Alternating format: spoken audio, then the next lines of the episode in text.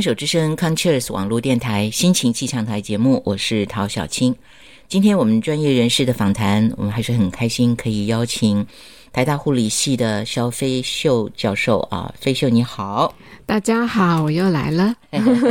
呃，今天我们要继续来聊啊，因为呃，作为一个护理士啊，因为我们都有生病的经验，我们在医院里面呢，医生跟护理师一定都是我们一定会要接触到的。护理师的工作也是非常非常的繁杂，分门别类啊。嗯，那么你从这个一开始进入职场工作，呃，然后到后来现在可以变成在呃大学来教书啊，这个过程一定有蛮多的这个心情的转折啊，或者是很多工作的经验。呃，我们知道你一开始担任这个护理师是在荣总嘛？嗯，对。啊，那这边工作了多久呢？大概快将近三年，将近三年。对，OK。那后来又转到哪里去了？哦，后来我那时候就想出国念书，想多看看。嗯对，OK。所以去哪里念书？我那时候就去澳洲，然后待了从呃把它完成这个大学的学位，直到硕士、博士，我总共待了七年。哦，在澳洲哦，嗯，澳洲哪一个城市啊？在墨尔本。哦，墨尔本啊，嗯，很推荐的地方，是我去过的，嗯，我只去过几天而已。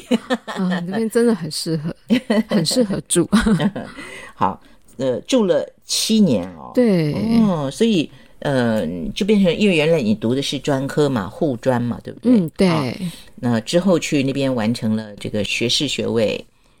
呃，然后硕士学位，对啊，呃，博士在那里拿吗？对，博士也在那边，所以整整花了七年的时间。对，哇，OK，所以在那边的这个学习的经验对你来说也是非常非常重要的，因为之后你就要把你所学回国再来继续的这个奉献啊。所以在澳洲学习时候有什么让你觉得特别印象深刻的？因为呃，你也有过工作经验之后才去继续念书嘛？嗯，那我想呢，工作经验对于你后来去继续念书，一定也可以再去看到，因为你说我们真的常常去看别的人的有什么长处，可以跟我们来互补啊什么的啊。嗯嗯，因为我觉得我的个性比较喜欢探索。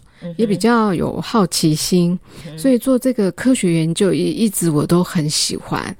那所以，我我觉得，哎，在工作一段时间之后，想要找到更好的方式。后来去了之后，就开始呃去参与这个澳洲他们一些比较社区精神科的部分。那因为在在台北荣总，倒是在急性病房的经验。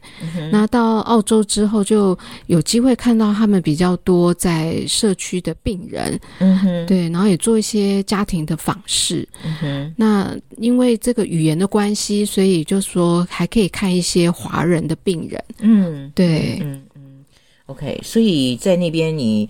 看到他们跟我们，我们你觉得我们很很可以借鉴的哪一些？你觉得是可以跟我们来分享的？嗯，我觉得澳洲他们最好的是他们把这个照顾的主力是放在社区的，所以也就是说他们在急性病房大概住差不多七到十天就预备出院了。嗯，那社区的各管事就会来接手。就他那个区域的各管师，那他们一接手的一种呃心理的精神的复健，就是要差不多两年。嗯，那所以重新帮病人怎么样在社区生活，我觉得他们做的非常的扎实。对，嗯哼，听起来这个也确实是我们呃非常值得去参考的。啊，呃，因为你特别提到，就是说，你知道，我们现在虽然已经开始，呃，有很好的慢慢建立起来很好的那个照顾的体系啊。但是，呃，在最近这几年，我们看到大部分还是依赖家人是最重要的主力啊。对。那常常有的时候，我们也会听到说，哦，家人觉得这个疲惫不堪啊。虽然我们现在也可以有提供这个喘息服务，但是我们所能够提供的服务跟实际上的需求之间是，嗯，还还有待努力的。对，我觉得这个做法上这个差异蛮大的。嗯，因为如果我说以现在台湾的状况的话，就说病人出院后，那护理师就是用电话的追踪。那但是在澳洲的话，他们是主力就是在社区，嗯，所以护理师就会开始陪伴你去呃，比如说怎么样在生活中建立一个好的生活习惯。那呃，那白天的生活你怎么去规划？包括你怎么去社区里面跟别人互动？比如说去运动啦。啊，去咖啡厅喝咖啡，那去银行怎么处理自己的钱？那这个就是循序渐进，就差不多花两年把他们建立起来。是是是，要真的花两年哈，这真的要好有耐心哦。嗯，但我觉得这是有需要的，是，对，是是呀。好的，好，所以呃，那你在澳洲那边这个学业告一段落之后，呃，接着回到台湾，马上又。投入职场吗？还是哦，对，还有什么？嗯哼，嗯，回来台湾以后就，哦，我非常感谢我第一个工作是在台北医学大学的护理系教书，对，然后就开始呃学习怎么样当老师。那我觉得这个也是个很有趣的事情，因为我小时候就是一个调皮的学生，对，然后现在当老师就觉得，哎呦，慢慢能体会老师的心情怎么回事。呃，然后这个绝对就要换位思考了，对不对？对，我觉得这很有趣的，从来没想过自己有一天会当老师。嗯嗯嗯，所以当老师是你全职吗？啊，就全职，全职教就啊，到后来你就全呃，就是纯粹只是在学校里面教书了，对对，就没有再去做一线的那个服务的就没有了工作，对对哦，OK。所以对于你来讲，说教书这样的一件事情，可以跟年轻的学生来接触啊，那你会不会发现到，就是说现在在这个。呃，学校里面来读护理这一方面的，现在应该是还是女生多过男生吧？但男生应该也开始有了，对不对？有有，对，嗯嗯嗯，大概比例会是怎么样？嗯，在那个时候，在北医的时候，我觉得还没有感觉到，呃，刚怀还没有这么多。不过这几年到后来到台大，我觉得其实会越来越多，越来越多。对，一个班有时候大概比如说三十个人里面，有时候有五六个。嗯，对，我觉得这个趋势蛮好的，蛮好的。嗯嗯嗯，好，所以你知道这个，我也觉得很开心的，就是说大家不要把那个。呃，标签去给它贴起来，觉得说哈，一定只有女人才可以做护理师。嗯，呃，这个呃，其实性别没有什么绝对的关系，还是在看于说这个人他为什么想要做这一件事情。对，我觉得现在的思维就是说，大家更多元，不要太去呃去设定一定要怎么样。嗯嗯，我觉得让让年轻人有更多的空间做他们想做的。嗯嗯嗯，好。所以，呃，一般在读这个护理的这方面专业的学校啊，因为现在。呃，我我不太晓得我们现在在台湾护专是不是还在，还是现在已经改制变成什么学校了？现在比较趋势要慢慢就护专还是有，但比较占少数。那现在就是慢慢慢慢的就是趋于这个技术学院啦，或者是大学，因为毕竟护理在，我觉得过去几年的这个疾病的形态也跟现在不一样。嗯嗯，现在疾病形态其实越来越复杂，就像大家理解的癌症啊越来越多，然后那个基因的突变啦，其实。他的病理其实更复杂，是。那这个以护专来说，我觉得要去照顾太复杂的话，一个是年龄比较小，是对。我觉得到大学的培训，它还是有这个必要的。嗯嗯嗯。所以你知道，现在很多的医学附属的大学都开始有护护理系嘛，对不对？对对。也还有有一些特别的护理的学校啊。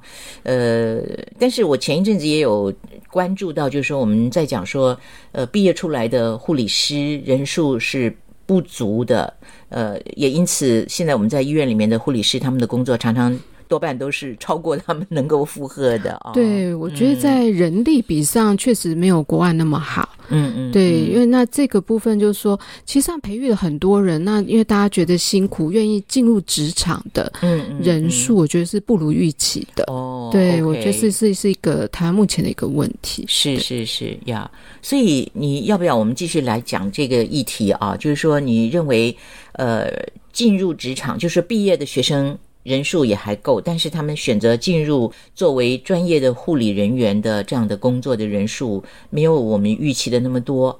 那你猜测那个原因会是在什么地方呢？嗯，我觉得是这个工作的一个负荷。那因为国外的话，它会有护理的助理员的哦。那台湾的话，本身是没有这个配置的，所以等于说，呃，就是从很小的一些呃病人的一些自我照顾啦，一直到一些更专业的一些护理的一些呃照护，包括一些给药啦，或者是说要喂教啦，那这些东西就相对上他们就都得。做的话就真的很辛苦的。那国外大概是一比五左右，嗯，那我们大概以以现在状况，大概有一比七啦，一比八，那又没有助理员的一个状况下，那都是他们自己做。那我觉得相对他们就会觉得负荷很大。OK OK，所以这也是我们在未来也可能是应该要去呃。我想吧，你们作为老师啊，应该在从学校教育的这个地方就要开始啊，要呼吁我们这个呃这个医疗机构，你要叫他们要有这样的一个制度，重新开始建立啊，也其实大概很不容易啊，也牵涉到经费的问题，诸如此类的啊。对，但有少数医院有开始在尝试，对。就是慢慢，但是他可能没有配备到像国外这么好。是是，但是能有开始的话，总算是有开始了啊。对，我们会希望就是这个所有的一切都可以变得更合理化嘛，对不对？好，今天我们就先谈到这里了，我们下次继续再聊。好的。